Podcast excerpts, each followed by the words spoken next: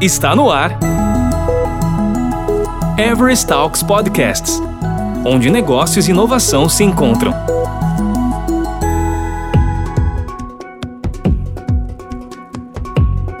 Possível ser ágil no trabalho remoto? O que mudou no nome home office? Como trabalhar remotamente de uma forma saudável e eficaz? Estes são temas fundamentais do universo do trabalho remoto, tanto para as empresas quanto para os profissionais. E quem nos ajuda a compreender o tema são dois profissionais destacados na Everest Brasil: Iur Cristine Moraes, Senpai Agile Coach, e Bruno Lopes Melo, Sensei Agile Coach que dá a largada nesse primeiro episódio sobre este tema. Olá, pessoal. Eu sou a Yur Cristine, a Jail Coach na Everest.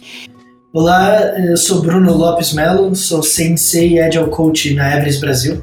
Bem-vindos ao Everest Talk, o podcast da Everest Brasil. Hoje o tema que nós vamos abordar aqui numa troca, num café, eu e a Yur, é agilidade em tempos de trabalho remoto. E Yur, conta aí para o pessoal mais sobre os temas que a gente vai abordar hoje. Bacana, Bruno. Então, vamos falar sobre o que mudou no home office com as nossas experiências, né? A gente vai trazer isso para vocês. É possível ser ágil nesse ambiente remoto? Começando um trabalho remoto, quais os nossos primeiros passos? E é isso, Bruno, vamos embora? Para começar esse tema, esse tema sensível e ao mesmo tempo muito interessante, a gente pensou em voltar, olhar para trás primeiro e olhar para o passado, né? A minha experiência no passado ela foi muito específica e é interessante porque as, as nossas experiências, né, Ior, elas são, elas são opostas, né? A minha, a minha transição, a minha experiência já vindo de uma, uma multinacional, onde o trabalho remoto é uma prática cultural há muito tempo, mais de 10 anos. Para mim, o que foi muito expressivo na minha experiência, eu fiz uma escolha, uma escolha muito específica lá atrás. Eu trabalhava com uma equipe distribuída com uma boa parte da equipe nos Estados Unidos, algumas pessoas na Manila, né, nas Filipinas e algumas pessoas no Brasil. Então a gente tinha, podia trabalhar de qualquer lugar, distribuído, é a essência da coisa. E eu escolhi trabalhá-la do escritório, né, do presencial, especificamente porque eu tinha uma missão específica de levar um conhecimento para mais pessoas e eu não tinha essa facilidade no remoto. Eu tinha muita dificuldade de engajar, de conectar pessoas ao tema. Então, a minha experiência específica em relação a isso, por que, que eu escolhi o presencial em detrimento ao remoto, que era uma opção? Especificamente porque eu notei alguns padrões, por exemplo, é, networking e o processo de aprendizagem no dia a dia são muito mais rápidos, são muito mais saudáveis e duradouros. A qualidade desses processos para mim se mostraram ser maiores. Né? Andando no corredor, você esbarra com alguém e o relacionamento acontece dessa forma. Eu acredito muito nesse elemento cultural, o relacionamento humano. E eu sinto muita falta disso no remoto. Acho que esse é um desafio para a gente falar sobre o futuro. Mas em se tratando de passado, a minha escolha de ter feito essa escolha de ter priorizado o presencial me abriu muitas portas. O que me faz sofrer um pouco mais, ter um pouco mais de dificuldade no dia a dia remoto. Basicamente é isso, Yuri. Eu queria o passo aí para queria saber aí contigo como que é a sua perspectiva passada até esse momento aqui, até o nosso presente. A minha trajetória foi exatamente o oposto da tua. O trabalho uh, remoto uh, não era uma prática comum, não era uma cultura dentro da organização uh, no qual eu trabalhava. Para mim, o ano passado, ele mostrou muitas coisas, sabe, Bruno? Vendo esse cenário de pandemia, amigos doentes, esse cenário crítico, minha família também distante, eu repensei o que era mais essencial na minha vida. Sabe, Bruno? Então chegou esse momento que eu precisei abrir meus olhos e acordar para minha essência. E eram dois pontos fundamentais. Era a questão familiar. Meu marido, ele residia numa cidade pequena do interior, afastado a mais ou menos uns 300 quilômetros da minha cidade, e eu tinha um sonho também profissional de ascender profissionalmente com a carreira de agilidade, já trabalhava com coordenação de agilidade, coordenação de PMO, mas eu tinha esse desejo. Então essas duas variáveis eram importantíssimas para mim. Olhando esse cenário todo da pandemia, eu voltei e me deparei com as oportunidades que o mercado estava oferecendo relacionadas ao teletrabalho. Aí a Everest entrou fortemente com essa oportunidade eu aí ouvi a oportunidade de abraçar esses dois contextos, que era a família e o crescimento profissional que para mim foram bastante significativos. Morando numa cidade pequena, dificilmente eu conseguiria seguir uma carreira dentro de uma grande organização. Eu teria que mudar para uma capital. E nesse contexto de teletrabalho, eu me senti bastante assistida. Então, de fato, eu larguei aquele cenário no qual eu, eu fazia parte, que é trabalhar num ambiente né, uh, mais tradicional, numa cultura que, era, que não era voltada ao ambiente remoto, abracei essa, esse novo contexto. Então foi isso que me mobilizou, Bruno, a entrar nessa vida de, de teletrabalho e me desafiar nessa frente. E aí me fala um pouco sobre as suas percepções sobre o teu cenário atual, Bruno. Sabe o que o que mais me chama a atenção na sua história é o quanto a gente ainda precisa aprender sobre empatia, né? Sobre leitura, porque por mais que a gente tenha experiências, inevitavelmente a gente acaba enviesando para aquilo que a gente é, observa como padrão de mundo, né? Então eu nunca tinha pensado nisso, de que para eu morar no sul do país ou no norte, nordeste, eu teria mais dificuldade de encontrar, por exemplo, esses, esses papéis mais corporativos, né? Essa, essas oportunidades né, organizacionais. Sou nascido no ABC de São Paulo, São Bernardo, e eu vivi a maior parte da minha vida é, em São Paulo e no interior de São Paulo muito próximo. Então, para mim é muito natural essa parte. Achei muito interessante você trazer isso, porque não era uma leitura uma leitura imediata para mim. E isso é um benefício muito interessante mesmo de se ter essa oportunidade, né, de termos as duas opções. E aí a gente trabalha melhor essa questão de futuro do trabalho remoto, o que, que significaria o híbrido nesse cenário, mas, mas é uma coisa nova que eu aprendi agora. Uma, uma coisa que eu, queria, que eu queria compartilhar, especificamente também depois te perguntar a, a sua visão. Com toda essa bagagem e a sua experiência mais, bem mais densa de trabalhar em escritório, já sabendo dos benefícios né, de, de ter um colega ali na mesa ao lado e de poder resolver problemas de uma forma muito mais, muito mais rápida e muitas vezes mais eficaz, né, que é a, a essência do que a gente está falando aqui é eficácia. Né? Como levar eficácia para todos os níveis de uma organização dentro de um ambiente remoto. Porque para mim, networking, a eficácia da networking caiu muito. Eu observava uma dificuldade muito grande de conectar com pessoas através da câmera ou através de ligações. Não existe comparação, né? Na minha perspectiva atual, a construção desses elos humanos presencialmente ela é incalculavelmente superior. Inegável essa afirmação de que no dia a dia a convivência permite uma vulnerabilidade muito maior. Ela encurta esse processo, né?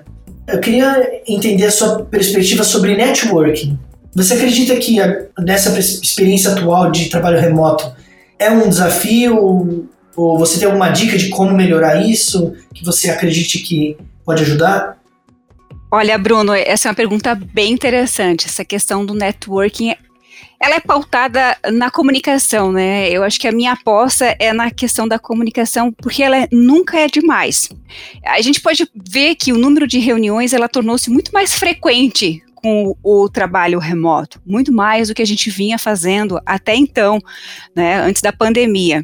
Inclusive a gente faz happy hour virtual, né, e para aproximar as pessoas. Essas plataformas que a gente atua atualmente, elas nos permitem essa alavancagem, né, da comunicação mais acelerada e também promovem esse engajamento. Então eu vejo que esse ponto da comunicação, ela é essencial para a gente promover um networking bacana aí no nosso dia a dia.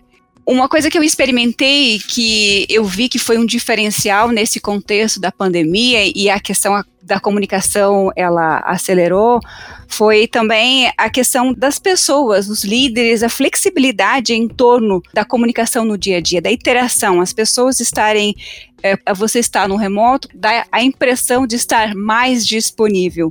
Então, essa flexibilidade, na minha visão, Bruno, ela se tornou bastante perceptível nas relações no nosso dia a dia, né? Então, ela se tornou muito mais. Eu acho que a comunicação ela acabou se tornando mais transparente Claro, eu acho que ambas as partes compreendem desta forma, né? Apesar do contexto, você pode trazer transparência também para a comunicação, se abrir para esse novo, né?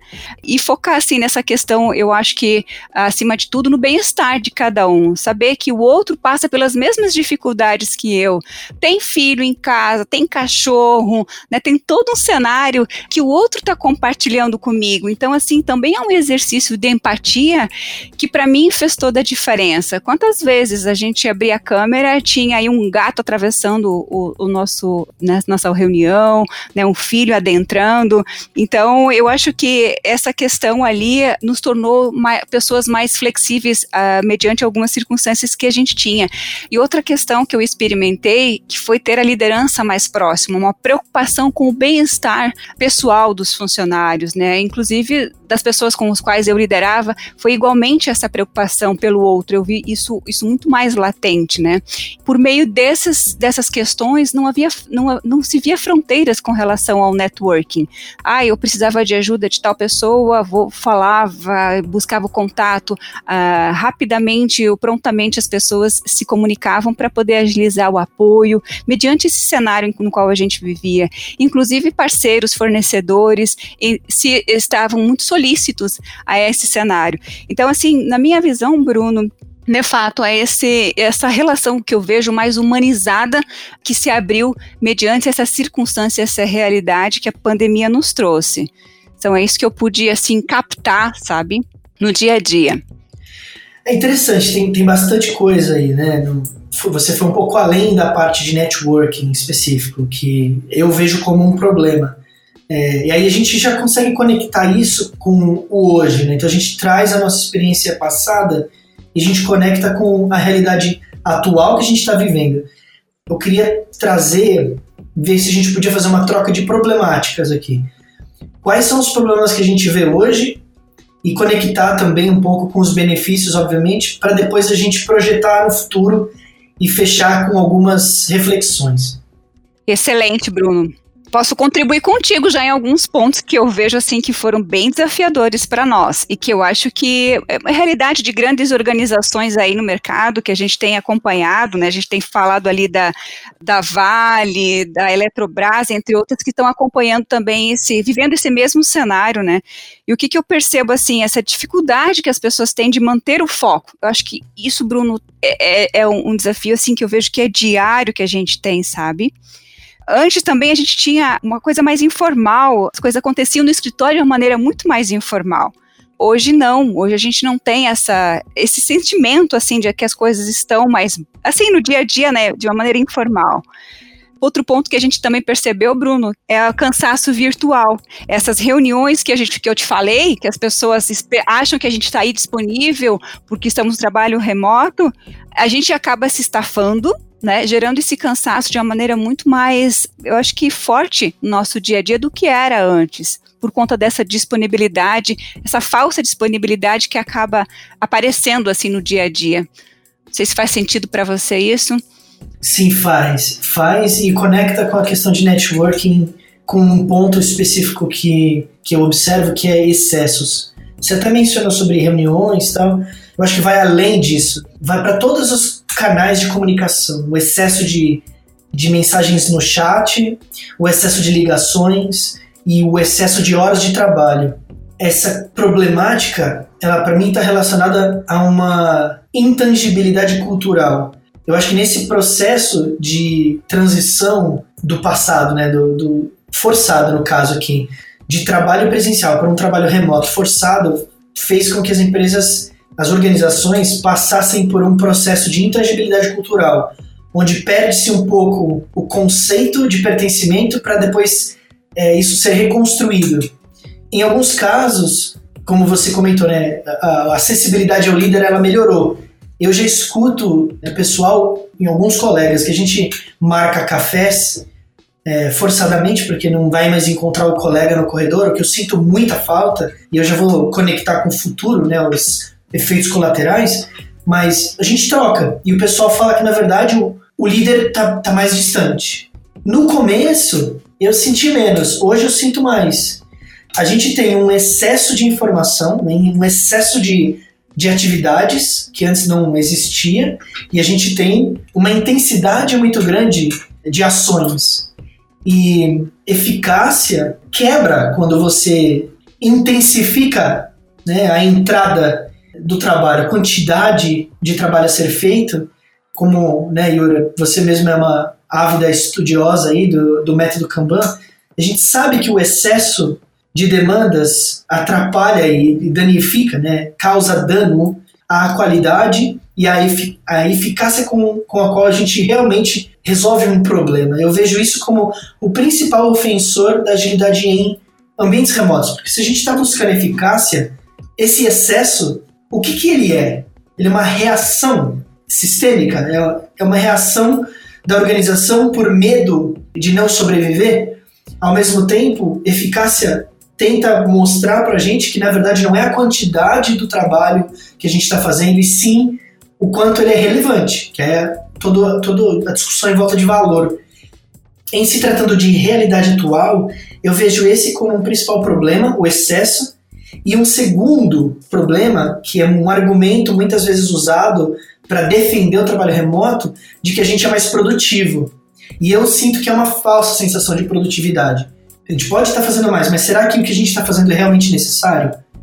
Algumas coisas que, que me vieram à cabeça aqui com a direção aqui da nossa conversa.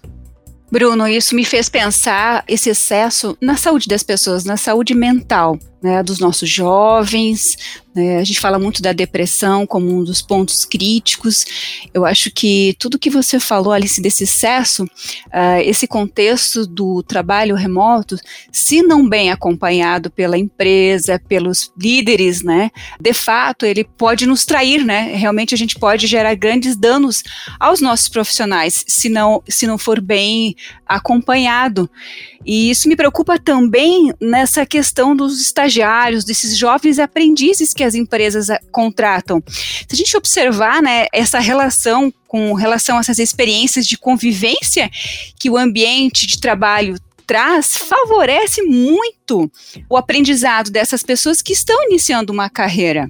Né? Você pega esses jovens aí de 18, 20 anos que estão uh, saindo da universidade, estão entrando nesse contexto de trabalho remoto e não têm essas experiências que a gente teve, de, dessas relações referentes às experiências de convivência no ambiente laboral, para ter um acompanhamento uh, no local de trabalho adequado, que era o que a gente tinha. Essa ausência, ela inibe o enriquecimento que a gente tinha até então distancia esse, esse, esse, essa ausência de acompanhamento adequado, distancia esse profissional desse aprendizado, que é o que você está falando, né? Da eficácia desse aprendizado. Porque você não está ali, o líder não está ali monitorando adequadamente as atividades para ver se é, o profissional está conseguindo produzir, evoluir adequadamente. Eu acho que é, é um cenário assim delicado, olhando nesse contexto assim das pessoas que estão iniciando uma carreira. Como eu falei, eu vim já de um contexto onde eu trabalhei muitos anos numa organização e tenho uma, então tenho já uma vivência bem concreta com relação a isso. Não tenho essa dependência dessa experiência, mas eu sinto que se hoje eu sou o profissional que sou, é graças a essas experiências no ambiente laboral que eu tive, no dia a dia de convivência, várias realidades que me transformaram no profissional que eu sou eu realmente fico preocupada se a gente está conseguindo levar esse de maneira saudável esse, esse crescimento profissional para essas pessoas, principalmente que estão iniciando uma carreira. Não, fantástico. É, eu compartilho e eu acredito que esse seja realmente o, o pontapé para a gente falar sobre efeitos colaterais no próximo episódio. E para a gente olhar um pouco para os efeitos e para os resultados atuais. Então, a gente tem é, alguns é, resultados muito tangíveis é, de outras indústrias que sofreram muito com a transição para o remoto, especialmente indústrias de criatividade. Né? Então, é, é, essa, esse é o pontapé, né, a alavanca aí, é, para a gente conectar isso no próximo episódio e trazer é, para o nosso, nosso bate-papo aqui é, esse, esse, esse, essa discussão, né, essa conversa muito importante sobre o porquê a gente precisa de trabalho remoto, o que, o que significa o trabalho remoto e como fazer de uma forma saudável, para que a gente é, no futuro não tenha é, não sofra né, desses problemas é, que a gente sabe que estão associados ao isolamento social. Né? Então, fantástico, Yuri, eu concordo totalmente. Então, é, a gente fecha nosso primeiro bate-papo aqui no, no, no, primeiro, primeiro capítulo, por assim dizer, né, episódio 1, e convida vocês para a gente continuar conectando o presente, os resultados atuais e possíveis hipóteses né, de sucesso ou de, de, de risco que a gente tem para o futuro e como bons agilistas trabalhar essas hipóteses para a gente se adaptar e não sofrer tanto. Tá? Então, é, obrigado a todos que acompanharam até aqui. A gente se fala no segundo episódio. Obrigado, Yur. Valeu, Bruno. Obrigada a você e até mais. Você ouviu Everest Talks Podcasts, onde negócios e inovação se encontram. Toda semana tem novidades por aqui. Até lá!